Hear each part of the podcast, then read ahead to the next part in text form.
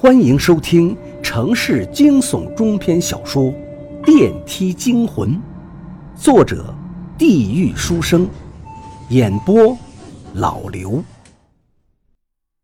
田志勇张大了嘴巴，彻底的呆住了，心中的震撼难以言喻，怎么都想不到，那个看起来和善的王伯，居然是刽子手的帮凶。和你第一天来到电梯。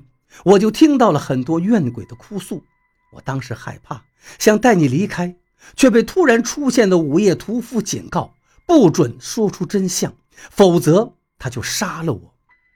阿伟看着田志勇，苦笑道：“这也是为什么我一直欲言又止的原因。可是你终究还是选择告诉了我呀。”田志勇神色黯然地看着阿伟，然后导致你被他害了。阿伟笑了笑道：“没关系，这一切都是值得的。如果继续让他鬼魂继续作祟，还不知有多少无辜的人要受到牵连。索性就在我这儿画个句号吧。”田志勇问阿伟：“那你打算怎么办？”阿伟让田志勇今晚十一点坐电梯到十三层，一切都会有个了结。田志勇皱了皱眉，但是还是答应了。这种时候，朋友都为正义付出了生命，他又怎能退缩？放心吧，我不会让你出事的。”阿伟淡淡的说道。午夜十一点，电梯，田志勇深吸一口气，按下了十三层的按钮，电梯开始缓缓下沉。叮，十三楼到。门打开了，外面一个穿着保安工作服的人，眼神呆滞地看着田志勇。王博，田志勇大惊，外面的人正是王博，只是此刻的王博脖子上被一根绳子紧紧拴住，双腿悬空，脸色苍白，显然已经失去了生命体征。王博被杀了。你们这些人都得死！不等田志勇做出反应，一阵阴森的笑声就像地狱的催命符一般响彻走廊。走廊里的灯光开始依次熄灭，一直到电梯门口。呼！一阵阴风袭来，田志勇打了个寒战，看到黑暗中慢慢走出来一个人，或者说……一个鬼，身穿灰色的外套，脚下踏着黑色的皮鞋，满脸横肉的脸上透露着残忍的笑容。田志勇咽了口唾沫，头皮发麻，全身不可抑制地颤抖起来。最后的恶魔终于出现了。你是最后知道秘密的人，所以你必须死。这个声音太熟悉了，正是最近不断在耳边引导他的那个声音。田志勇一下子全都明白了：老实巴交、胆小懦弱的自己，怎么敢去外遇？怎么敢去耍流氓？怎么敢暴揍那王二赖子？这一切都是他在引导着。世上常说鬼话连篇，果然有蛊惑人心的效果。死吧，灰衣男，或者说午夜屠夫高武，身子往前一跃，怪笑着扑向了田志勇。猝不及防之下，田志勇被他掐住了脖子，整个人直接被抵在了电梯的镜子上，咔嚓，镜片碎裂。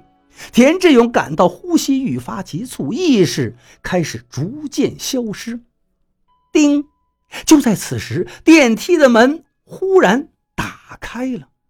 田志勇看到外面站着阿伟，站着娜娜，站着碎花裙的小女孩，站着那个歪脖子的病人。高武，善恶到头终有报，今天就是你的末日了！阿伟厉声喝道。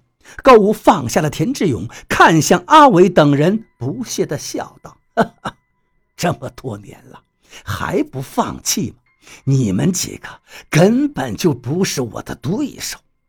不，这一次不一样了。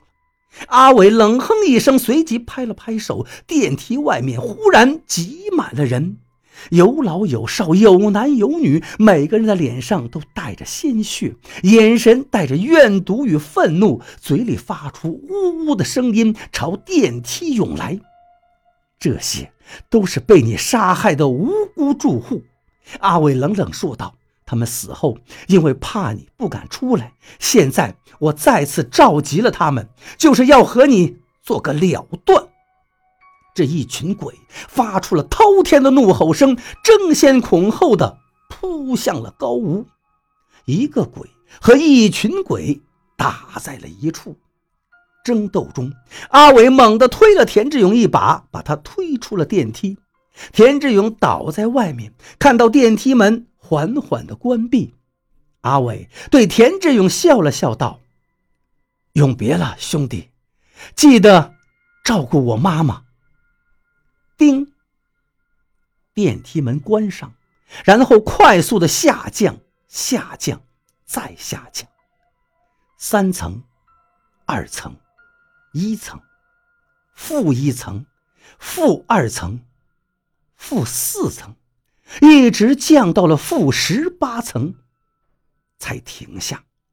田志勇瞠目结舌的看着这一幕：负十八层，是否代表着就是十八层地狱呢？那阿伟他们恐怕也……田志勇仿佛明白了什么，身子一软，一屁股坐在了地上，眼眸中流下两行泪水。再见了。阿伟，好兄弟。那晚之后，电梯里再没有发生怪事了。洗心革面的田志勇，经过在老婆娘家三顾茅庐般的道歉后，老婆终于选择原谅了他。